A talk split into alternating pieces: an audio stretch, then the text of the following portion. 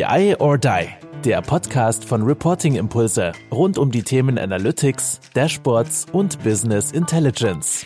Nicht geeignet für alle Zuhörer, die sich für Excel-Nerds halten, die auf ausgedruckte Berichtsmappen stehen, für die eine Million Zeilen alles bedeutet oder die Excel als Datenpumpe nutzen.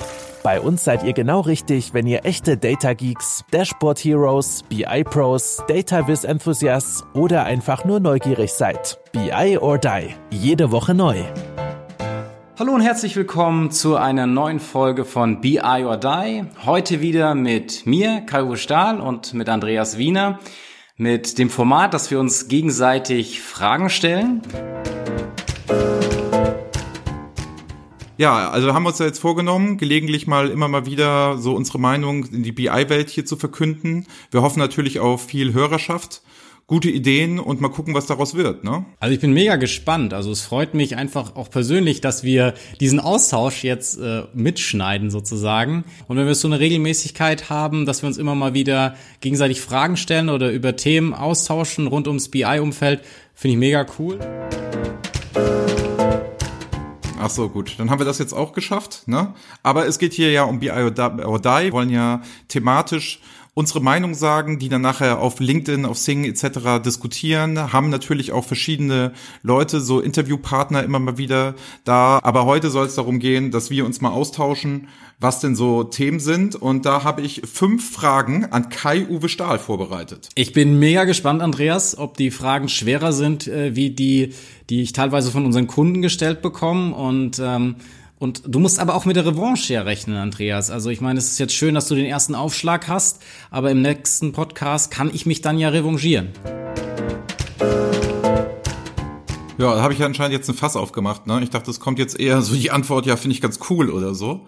Achso, hätte ja, weniger sagen dürfen. Ja, das, ähm du hast ja verschiedene Punkte jetzt gerade ähm, angesprochen los geht's, ne? Los also geht's. pass auf. Was macht aus deiner Sicht ein gutes Dashboard aus? 2000 Jahre später. Ein gutes ja. Dashboard. Da habe ich dich nämlich jetzt, ne? Ja, da, da, da musste ich nochmal tatsächlich mal kurz ähm, überlegen. Also so die Fragestellung, was brauche ich denn wirklich, wird oft vernachlässigt. Die Leute wollen einfach nur ein Dashboard haben und am liebsten dann ihre alte PowerPoint, ne? Die sie dann jahrelang gemacht haben, das zum Klicken. Denke ich mir immer, ey, spart euch doch die Kohle und macht die PowerPoint weiter. Ja, gut, das ist natürlich jetzt äh, hart gesprochen. Nicht jeder, nicht jeder macht das so, aber ähm, klar, da hat man jetzt eine schöne Unterscheidung von uns gesehen. Es ist ja dieser, ja, dieser schöne Spruch, glaube ich, auch von, ich meine, es war Mike Tyson, ähm, der sagte, ähm, man hat so lange einen Plan, bis man einen auf die Fresse bekommt. Von dem her äh, spricht das ja wahrscheinlich genau dann für dieses agile Projekt von Ihnen. Also schönes Ding. Also wir, ich habe auch gleich noch ein Zitat, aber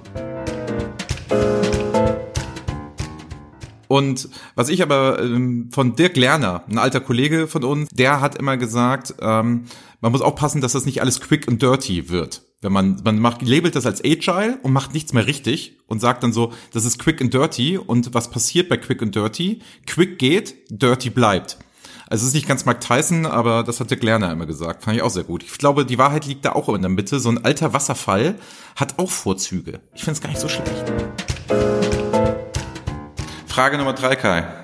Alles klar. Also ich war, ähm, ich habe einen Podcast aufgenommen mit ähm, Ralf Schatten ja. der Leiter Controlling bei KPMG ist und wir haben da auch über Recruiting gesprochen. Also sprich, was für Profile er gerne braucht und was da so los ist und was KPMG alles bietet und was man da so machen kann. Sind wir so einen kleinen Exkurs haben wir da gemacht in dem Podcast. Ne? Ähm, und jetzt die Frage an dich, warum arbeitest du eigentlich nicht für so eine große Unternehmensberatung wie KPMG, McKinsey, Accenture, was weiß ich von denen? Warum bist du nicht bei den Big Four? Warum bist du denn eigentlich bei Reporting Impulse? Die Frage finde ich zu persönlich, die beantworte ich nicht. Nein. ähm, ich glaube, ganz, ganz, äh, ganz einfache Frage, die, die Freiräume. Kann man sich auch gerne nochmal ähm, durchlesen, wenn man dazu Lust hat. Aber ich glaube, dieses Konkurrenzding, da hast du schon völlig recht. Es ist immer mehr so getrieben, äh, dass die Leute da irgendwas hören wollen, dass wir da jetzt über irgendjemand herziehen oder so, habe ich immer so ein bisschen das Gefühl. Wenn, wenn wir das beim Kunden äh, gefragt werden, so nach dem Motto, jetzt bitte zieh mal volle Kanne über die Jungs äh, rüber und äh, stell dich da als der Allergrößte da, Ähm, wie gesagt, finde ich, finde ich wenig spannend, äh, das zu tun, weil wie du sagtest, es ist ein Miteinander und man kann da gut aufeinander aufsetzen, äh, sich gegenseitig ergänzen. Wir hatten ja auch häufig schon den Fall, ähm, dass, dass äh, Rolf oder auch äh, Jürgen äh, vor uns in den Projekten waren und danach wir noch dazu kamen. Also jetzt nicht gemeinsam, aber halt dann eben in der, in der zeitlichen Abfolge äh, bei den gleichen Kunden unterwegs waren. Ähm, von dem her. Nee, gut, also so viel zum Thema IBCS, das wird wahrscheinlich immer mal wiederkommen. Ne? Also gerade wenn die vielleicht mal irgendwie wieder was Neues machen, was anderes machen, vielleicht uns ja hier auch Lügen strafen und sagen, nee, wir haben ganz große Interaktivität, wir sind ganz weit von vorne im Thema Dashboarding und so. Aber Gerne, das könnte man ne? ja wirklich in so einem Podcast mal klären. Also ähm, ja. würde ich witzig finden. Das wirklich, was ich auch schon mit diesem Data Analysten und Business Analysten vorhin meinte, dass endlich mal diese Trennung, diese äh, starke Trennung von IT und Fachabteilung äh, mal aufhört. Weißt du, das ist, das nervt so fürchterlich. Also nach dem Motto, wir sind die IT und wir sind die Fachabteilung, so.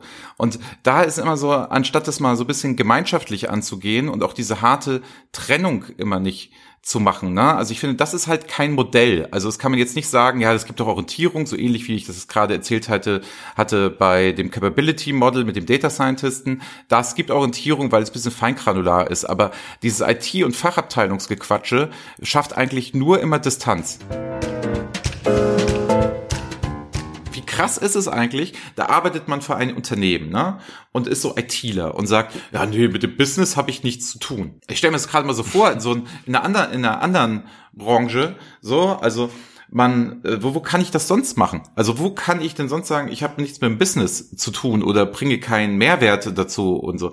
Also finde ich ganz, finde ich ganz irre, fällt mir gerade mal auf. Also diese Aussage ist echt hart. Also im nächsten Workshop, wenn das ein ITler zu mir sagt, da muss ich mir noch eine passende Antwort überlegen, dass das hier wohl nicht angehen kann wir wollen halt hier so eine BI-Community aufbauen, die sich darüber unterhält, austauscht, das auf eine lockere Art und Weise machen. Wir wollen halt nicht hochgestochen daherreden, sondern halt wirklich, wie sehen wir das, Meinung vertreten und wer dabei ist, soll recht herzlich eingeladen werden. Das war BI or Die, der Podcast von Reporting Impulse. Danke, dass ihr auch diesmal wieder mit dabei wart. Wenn es euch gefallen hat, dann hinterlasst uns doch eine gute Bewertung. Und abonniert den Podcast, um keine weitere Folge zu verpassen. Bis zum nächsten Mal.